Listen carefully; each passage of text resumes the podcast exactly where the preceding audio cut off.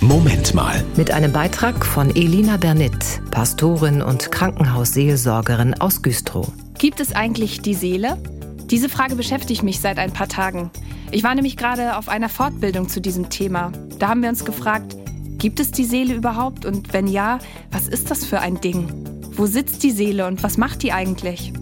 Berechtigte Fragen, denn eins ist ja klar, beweisen lässt sie sich nicht. Der bekannte Arzt Rudolf Virchow hat mal gesagt, ich habe so viele Leichen seziert und nie eine Seele gefunden. Ja, Herr Virchow, da haben Sie sicher recht. Und trotzdem erlebe ich als Pastorin total oft, dass Menschen ein Fenster öffnen, wenn eine Person gestorben ist. Man muss die Seele rauslassen, sagen die dann ganz selbstverständlich. Irgendwie muss es da doch mehr geben, als wir sehen und beweisen können. Ein anderer Arzt, der hieß McDougall, der hat mal ein total spannendes Experiment gemacht. Er wollte beweisen, dass es die Seele gibt und hat deshalb Menschen gewogen.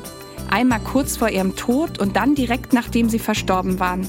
Seine Theorie hieß, wenn es eine Seele gibt, dann müsste ein Mensch doch nach dem Tod leichter sein.